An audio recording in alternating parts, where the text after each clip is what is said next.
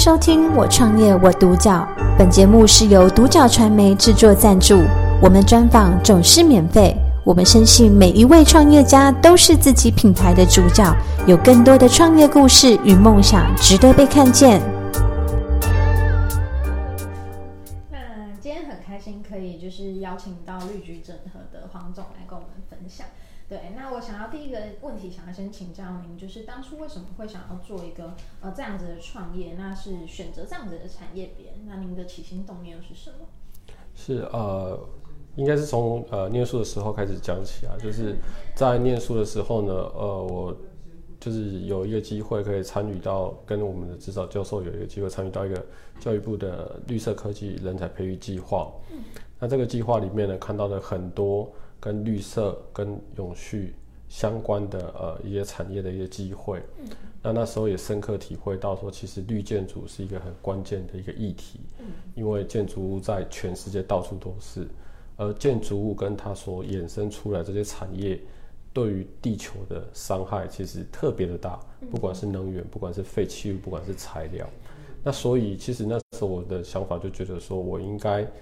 开始朝绿建筑方面去发展。有可能，第一个是带来一个比较大的一个产业机会，第二个也可以比较容易去实现自己的想法，就是去真的对这个地球的环境有一些贡献。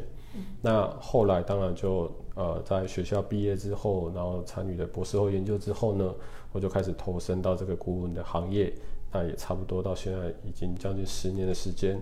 那在这段时间呢，为什么创业？就是也特别是看到自己的小孩的一个出生之后，那一直在思考的是说，诶，那我是不是可以多点时间陪他出去玩，或者是他学校有活动的时候，我可不可以去陪陪他？那毕竟你知道上班的时间就比较限制，还要请假。创业也许。可以不用请假，嗯，所以那时候的想法很简单，就我就说，哎、欸，我可以多陪家人一点，那或者是我可以呃，真的对这个地球环境做一些贡献，那我就因为这样子，我就成立了绿橘整合这家公司。嗯，了解。有时候真的是创业的一个契机，会是一个小小的起心动念，然后但是是一个很远大的理想的目标。是是。那嗯，可以跟我们分享一下，就是绿橘整合它的一个嗯价值跟特色，或者是说服务的部分吗？呃，绿橘整合它的核心价值其实就是围绕在我们所谓的永续发展的一个 triple bottom line 三个底线。那三个底线包含的是环环境，对环境友善，嗯，重视人的公平正义，还有经济的发展。嗯，那为什么要特别强调这三个 triple bottom line 呢？因为它的理由很简单，我们不可能就是穷尽我们所有的财产去为了环保，呃，或者是为了。公平正义，嗯，所以一旦有一个经济的一个产业或一个经济的效果成型的时候，其实不管在推推动环境友善或者是人的公平正义，相对来讲它效率会做得非常好。嗯，那所以绿举整合一开始它的核心价值就是，不管做什么样的服务，不管带给业主什么样的一个产品或者是顾问服务，我们始终要去思考这三个事情。嗯，对，那这是我们的核心价值。那当然我们呃绿举整合。后来以这个为出发点，我们做了很多跟建筑相关的一个一个服务，包含像美国绿建筑的立的这个标章的服务，包含像美国的一个健康建筑，像 Fitwel 这样的一个呃顾问服务。那在过去的大概两三年的时间内，呃，绿局整合其实也就很感谢一些业主的支持，让我们有取得很多呃专案去服务的机会。可是这在过程中，我们会思考一个议题，就是说。我适合只有去做这些文件送审，帮业主拿那个标章吗？嗯，我能不能再去做一些事情，影响更大的层面，然后加速这整个产业的改变？嗯，那所以在未来，我们的期盼，我们就希望说，其实绿局整合的服务项目开始做一些改变，我们朝向客制化的服务，我们希望去带领或者去吸引一些他曾经有一个小小的念头，他曾经想要跨进去绿建筑或智慧建筑，或者是呃，健康建筑，但是他却可能会担心自己的呃这个呃预算啊，或者是种种的原因无法前进的人，我们试着帮助他慢慢的跨出去，我们试着帮他去量身打造一个进入到绿建筑这这个产业的这个这个机会跟策略，嗯，所以这是我们开始做的一些调整，对，嗯，了解这个部分，嗯，这个产业算是相对感觉离。一般大众很远的一个议题。我觉得，嗯，一定要有人开始去做这件事情，然后开始去推动。但是，嗯，相较之下，它一定是比一般的可能产业更加的困难一些些。那从创业到现在，就是黄总觉得您遇到最大的困难点是什么？那他又是您又是怎么去突破，跟怎么去坚持下来？对，呃，在建筑产业非常大的困难点就是那个专案时机没有嘛。我想这个不管是顾问行业，或者是甚至一般的建筑师，都会遭遇到这个问题，就是，呃，每个当然这不能去怪客户，因为客户他。盖一个楼，他必须付出非常大的代价，所以他会希望他成功。嗯、可是他在 interview 这些顾问或者是服务的对象的时候，他通常都会问你说：“你成功过几个案子？”嗯，那当然，创业的第一天我肯定没有案子，所以这是非常辛苦的一个事情。那呃，这过程当中，我就是非常感谢我们的一个一个到现在一直都跟我们是好朋友的一个业主，他就是呃那个台北的红国红国集团。嗯那这个红果集团呢，他一开始他非常的相信我们，因为曾经大家也认识，也曾经一起合作过。那所以呢，他给了我一次机会，他告诉我说：“哎，其实我希望是你用你的知识，用你的热情，用你的态度来给我们做一个服务。我不是要买你们的公司的这些同事，我们就是看中你的你的那个服务的这个这个项目。那那个是给我一个非常大的鼓励，就是从一个非常小的公司。”遇到了一个机会，然后再透过这个这个业主的不断的一个介绍之后，那我终于慢慢的去站稳脚步，所以这是非常我觉得呃刻骨 铭心的一件事情，就是啊我到处一直碰壁，然后终于有一个欣赏我、愿意给我机会。那当然呃借由这样的经验，其实我自己在思考一个事情说，现在绿局整合可能它相对来讲它是比较稳定的公司，嗯，但我相信在台湾的。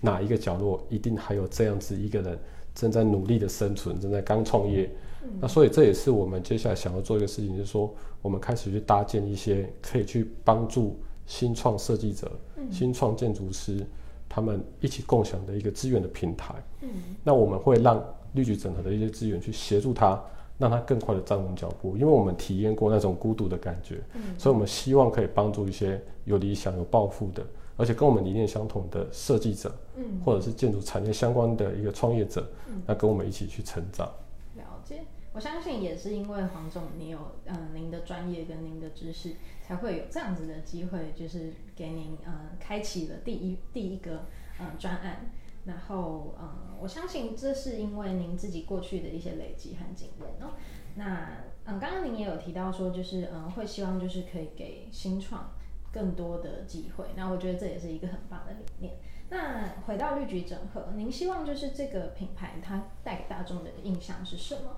那刚刚也有提到说，其实有很多的核心理念。那实际上具体上，您希望带给他们什么样的价值？那包含说，就是做到目前为止，您觉得就是呃绿菊整合有什么样的成就的地方？是呃，我觉得绿菊整合它这个品牌的定位是什么？嗯、我们希望。未来很多人看到这个品牌，它的识别，它直接会跟永续这件事情是连接在一起的。嗯，对，就是我们刚刚讲到的三个底线，他可能看到绿橘整合，他说：“哦，我知道，它可能跟绿色、跟环保、跟永续是相关的。”嗯，这是我们在努力的。所以，呃，我们会开始去建立这些知识分享的平台，我们开始试着让一般的消费者都能理解什么是健康，什么是环保的一些设计。嗯，对，那。呃，透过这样子的方式，其实是可以让整个产业的驱动力重新做一个翻转，嗯、也是一开始从投资者的角度去定义这个建筑产业的一些产品定位的时候，我们翻转成从消费者的需求，嗯，因为当消费者知道他要什么的时候，他就更容易去提出说，哦，我想要更健康的房子，嗯，那自然而然开发商就会去盖出一个更健康的房子，嗯，那所以呢，绿橘整合这个 logo 它不应该只是存在于建筑产业，嗯、我希望。它慢慢的会变成是它去影响我们每一个人朝永续方面发展的一个品牌。嗯，对。那所以呢，我们也在思考说有更多可能性会去发酵，例如说一些可能我们会去协助地方去做一些呃创新创生的一些一些方式。嗯，那都是透过这个 logo 让大家知道说，其实我们就是想要去做三个底线。嗯，环保、人跟经济。嗯，了解。所以其实绿局整合要做的面向还可以再更广。是的，是的。那我也感受到黄总其实想要改变的不只是嗯，可能跟绿色环保相关的，更多的可能是人文关怀，是的，其他的。对，那在于这些嗯绿局整合之后，嗯未来的愿景，或者是说您三到五年有什么样的计划是去搭配这样子的？是的，呃，绿巨人和未来的愿景呢，我们大概就是切两个部分来讲，一个是在营运端，嗯，那因为在过去也是有很长一段时间在在职场上工作，所以我们非常可以体会到说，OK，员工要找一个工作，那甚至为他努力工作个三年、五年甚至十年是一个很不容易的事情，嗯，那所以在营运面呢，我开始去思考说，我是不是可以让绿橘整合变成是一个员工持有的一个公司，我们鼓励。员工如果表现很好，忠诚度很高，那这样其实可以透过入股的方式来加入绿橘整合的营运的一个团队。嗯，那我觉得这是一个可以提升大家向心力跟这个公司运作的一个效率的一个方式。那至于在商业模式方面，就是呃，我们试着开始去扩展我们的想法，因为我们很核心的一个理念就是我们在为下一代而努力。嗯。而，这包含的面向非常的广，包含是下一代能不能再看到这个好山好水的环境，嗯，包含是下一代能不能去居住在一个不需要再担心里面有任何有毒物质、有甲醛这样子一个居室环境，嗯，那包含小孩子是不是能还是能欣赏到我们现在既有的，比如说原住民文化、嗯、客家文化，嗯，对，那这些东西呢，其实都是必须透过非常多非常多的知识的分享。才能去成就这样的事情。嗯，那所以我们未来在三到五年呢，我们其实绿植整合会蛮着重于在一些平台的开发，嗯，包含像刚才讲到的支持创新的呃新创的这些设计者，嗯，包含像消费者的知识宣传，嗯，包含像地方的这些资源的整合，重新创生这样的一个计划。嗯，所以绿局整合从大概就是从今年开始，它其实是会朝一个比较新的面貌去。去去发展，它不再聚焦在建筑顾问这件事情，而它是希望把永续的观念落实到我们生活上的各式各样的一个一个潜在的可能。嗯，了解，感觉这对于消费者或者是说对大众来说，其实都是嗯很有机会可以再去更了解这一块产业的。是的，对，那包含说你刚刚提到让呃员工去参与公司的营运这件事情，其实也是蛮大胆的一个想法。是是。那嗯，最后一个问题，想要就是请黄总分享一下，因为毕竟这个产业是嗯，虽然相对比较少人在做，但它确实是很重要的一个议题。是。那慢慢的开始也会有呃一些创业者，他可能会想要了解这一块，或者是说加入这个市场的话，那您会给他什么样的一个建议跟分享？是呃，我给新创的创业者大概就是两件事情，一个就是。呃，坚持理想跟勿忘初心哦。嗯。那坚持理想的部分呢，就是我记得我那时候博士快毕业的时候，我们老师要求我做一件事情，他就告诉我说，你一定要完成一次泰鲁格的马拉松，你才有可能去考你的博士学位。嗯。那时候其实我觉得为什么要这样子？对。那后来我才体会到，其实马拉松这个过程会带给你非常多心境上的改变。嗯。因为你会遇到的是放想放弃。然后想要退却的这样心情，可是当你完成，你看到终点，很多人在为你鼓励、为你拍手、为你叫好的时候，其实那种心情是非常雀跃的。你有时候反思这件事情的时候，你会觉得马拉松就是一个缩短的人生旅程。所以如果你没有去坚持理想的时候，你有可能过不了那个转折点，你有可能就放弃了。而这创业过程，不管是人情冷暖、经济上的支持，其实。就像跑马拉松一样，嗯，你一定会有那种撑不下去的时刻，嗯，所以如果你的信念、你的热情不够坚强，你有可能会放弃，嗯，但是放弃就什么都没有了，嗯，对，所以坚持下去，你一旦相信它是对的，它一定会发生。嗯，那勿忘初心呢，反而是比较重要的是，当一个公司慢慢的成就、慢慢的稳定的时候，嗯，你永远要去知道为什么做这个事情，嗯，就像我当初为什么要开这个公司，就想要陪家人久一点，但是你思考。其实你就希望保护家人，让家人有一个非常安全、健康的环境。嗯，对。那所以很多事情其实不是只有经济，不是只有收入，嗯，而是回到公司最原本的初始，就是那三个底线。嗯，对。那这是我们的初心。那我会希望创业者，你为什么那时候你有一个冲动想要去创业？嗯，这个初心你一定要把它保留下来。嗯，